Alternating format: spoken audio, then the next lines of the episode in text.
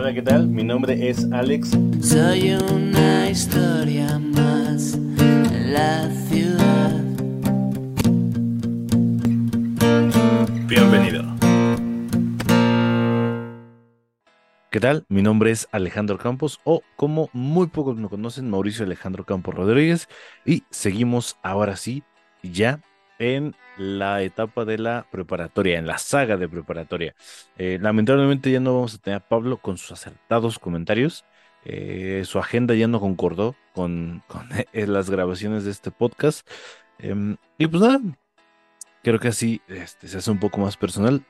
¿Y por qué hago esto? Si alguien es nuevo escuchando, alguien llega de la nada, pues básicamente hago esto por recomendación de un psicólogo. Me dijo que eh, sería bueno expresar mis, mis, mis, cosas que, siento y este, pues los músicos cantan y yo me gusta mucho hablar y, y, más que nada creo que es más fácil ante una cámara, no, no, no veo, pero este te voy a hablar como si estuvieras en una plática conmigo frente a frente, entonces puedes poner esto de fondo mientras haces alguna otra cosa. Muy pocas veces uso la, habilidad de, que hay de cámara, pero pues bueno, este, es otra historia.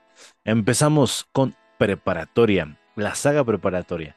Em, antes de eso, yo quería recalcar que no sé si a nivel nacional sea el Comipems. El Comipems, para la gente que no sepa y que está escuchando otro país, es básicamente que en el estado y en la ciudad eh, un examen de admisión a la preparatoria, eh, a la que sea CCH, que puede decirse que es la UNAM y el Poli, eh, vocacional me parece que es, pues tienen sus propios exámenes especiales. De hecho, mi generación, que es la del 2000, tuvo sus primeros propios exámenes, esas, esas escuelas, porque antes era general para todos.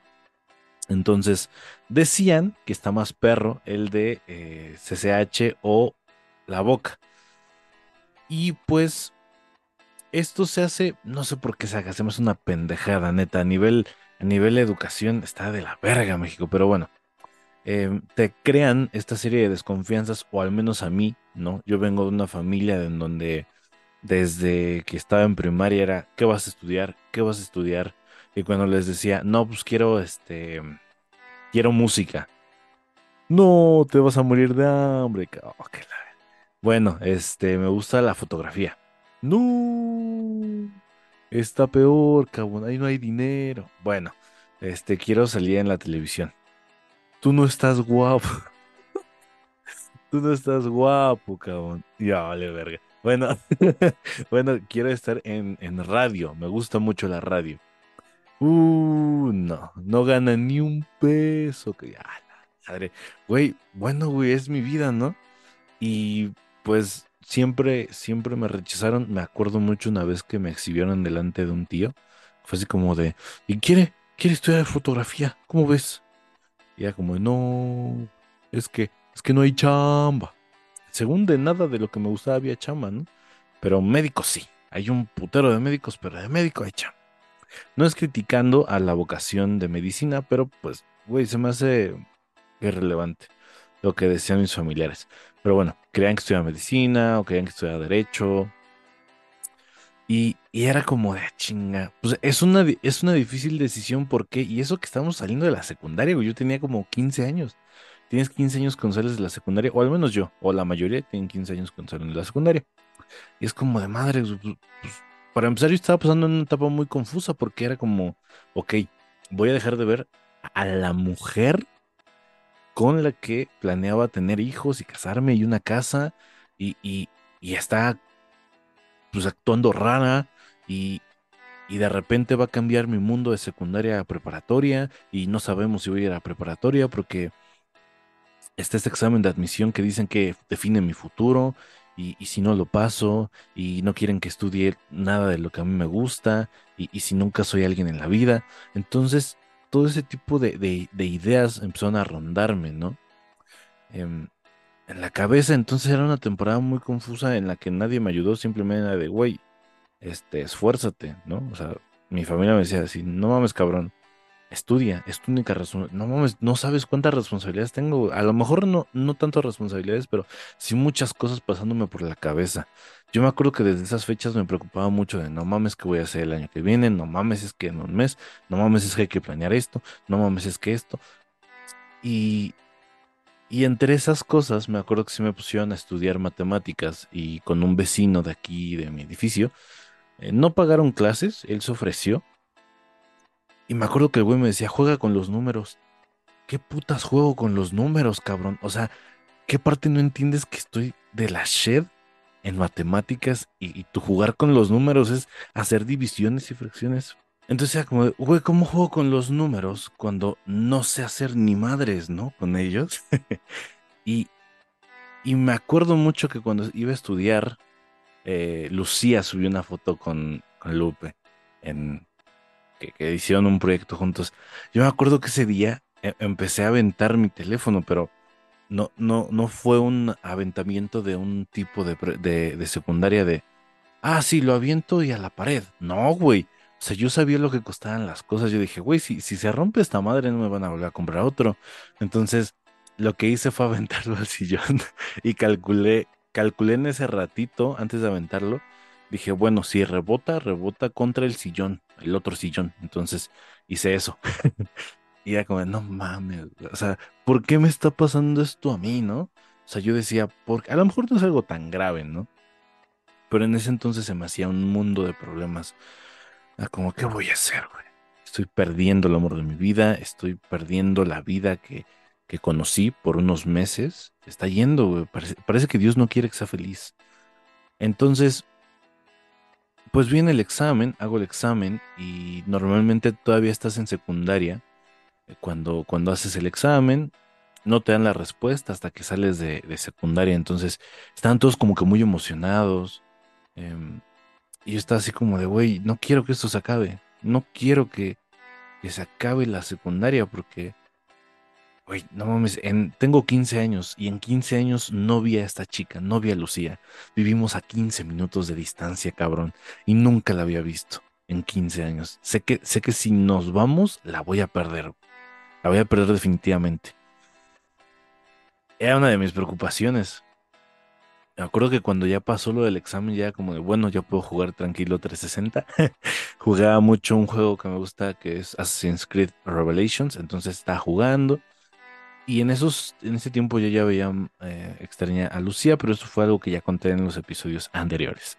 Este, si quieres regresarte, pues los puedes ver. Ya como de, chale. Entonces yo solo puse tres opciones, ¿no? En, en el Comipems. Puedes poner como creo que 20. Pero mi familia me dijo, no queremos que te vayas lejos. Entonces era esto de, a ver, no puedo estudiar lo que quiero. Y me acuerdo que mi madre fue la que dijo, pues usan los videojuegos, ¿por qué no programación? Puedes programar tu propio videojuego. Y güey, no, no sé si los padres entienden la, la... Pues sí, güey, o sea, programar no, no es videojuegos porque tú llegas con esa idea. Entonces, es, es nada que ver, güey.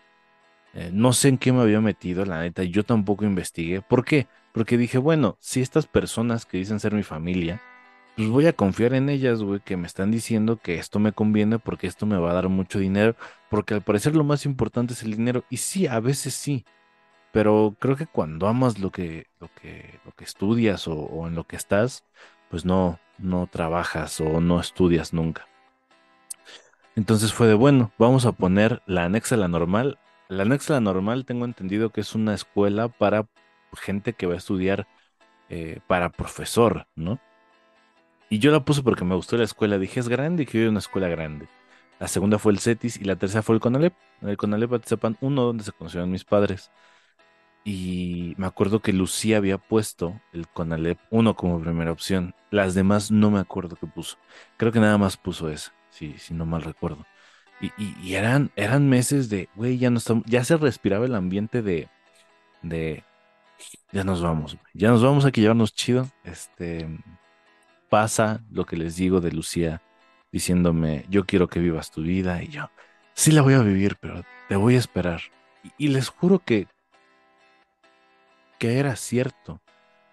Em, mucho tiempo yo dije, güey, es que puedo vivir mi vida esperándote. O sea, puedo hacer amigos, puedo ir a fiestas, puedo conocer otras personas, pero sé que contigo quiero mi vida, sé que contigo quiero el paquete de datos ilimitados, carajo.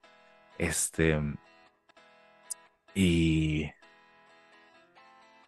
Pues cuando salimos de la secundaria, me acuerdo que seguí hablando con ella.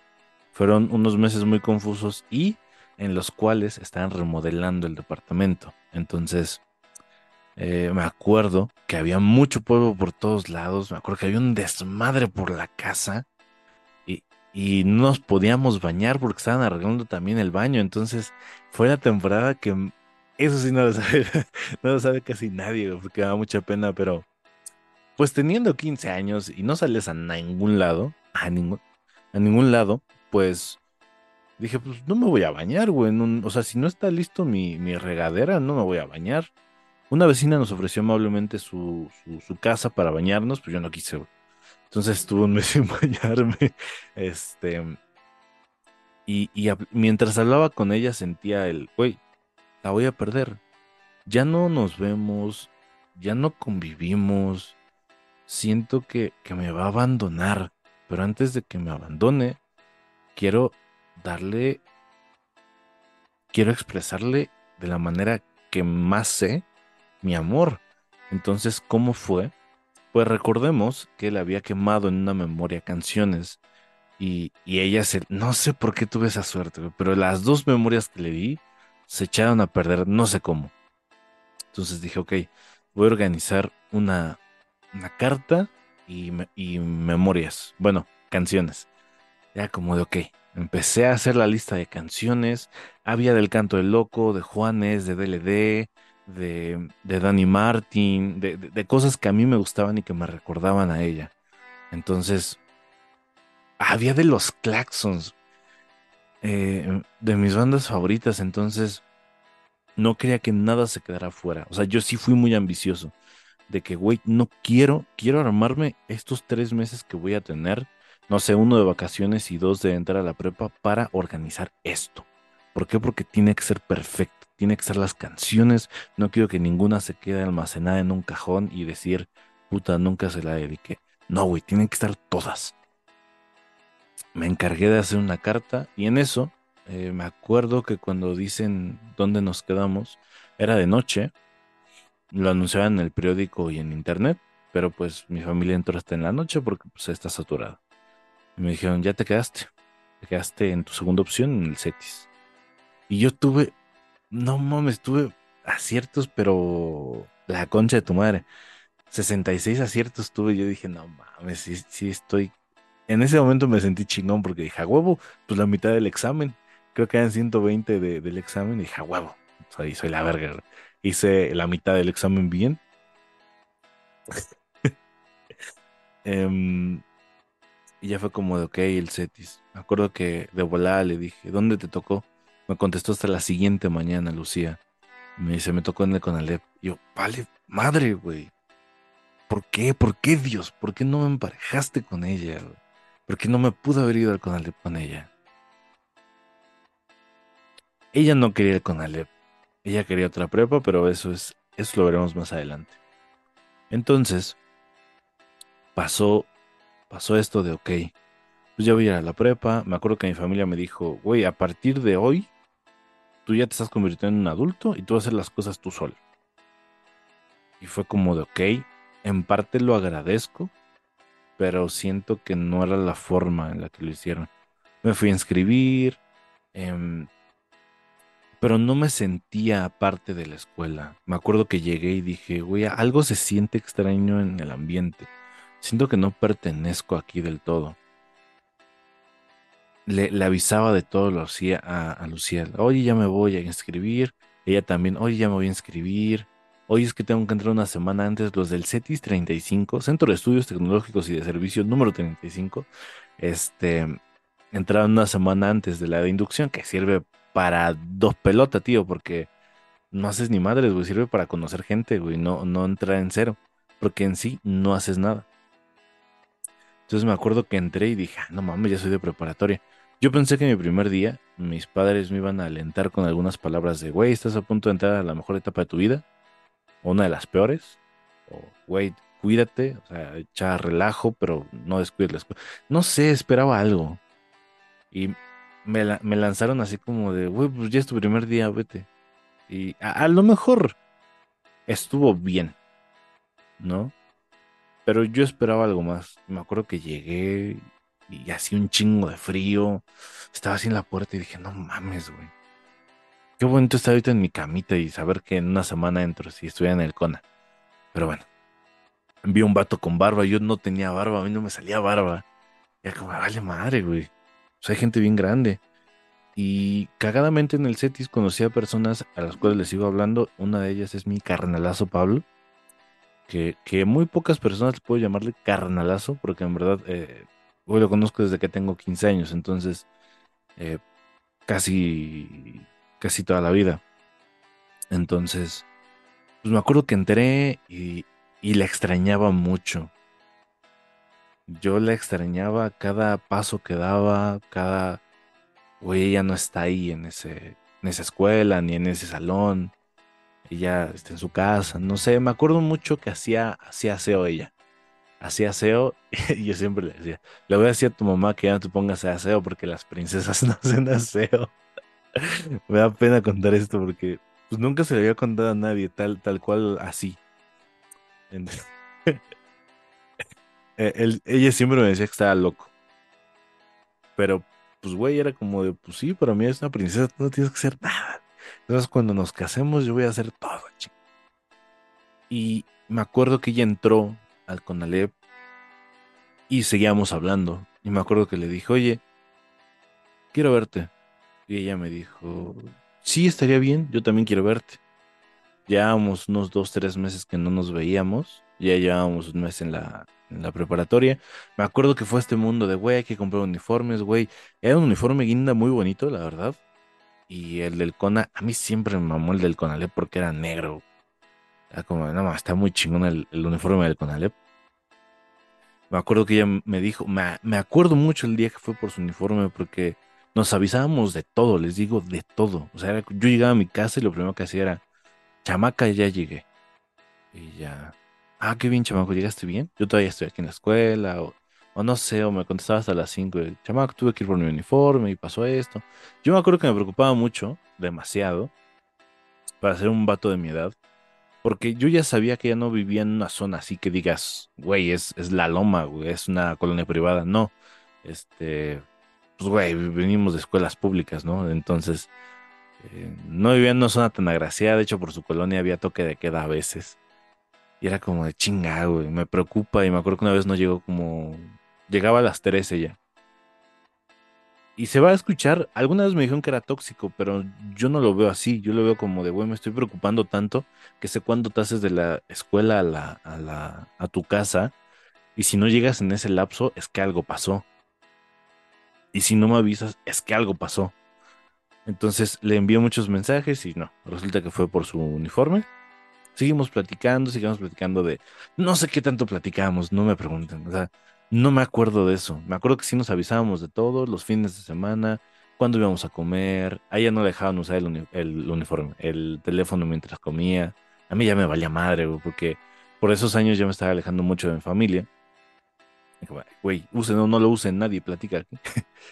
Y fueron, fueron épocas, épocas caóticas, si lo podría describir de alguna forma, o ahora lo puedo decir así. Y viene el, el hacer la carta, y me acuerdo que en la carta le puse, no importa qué pase, yo te voy a amar siempre. Yo, uno de mis sueños es casarme y, es, y va a ser contigo. Le, puse ahí como tres sueños que tenía, entre uno de ellos era tener barba, que, que lo eliminé creo que al final porque dije, güey, está creo que de más. Pero seguía haciendo lo de las canciones, seguía descargándolas. Yo me acuerdo que las bajaba de YouTube con el link, las convertía en MP3 y así escritos. Uy, le invertí un chingo de tiempo a esa memoria.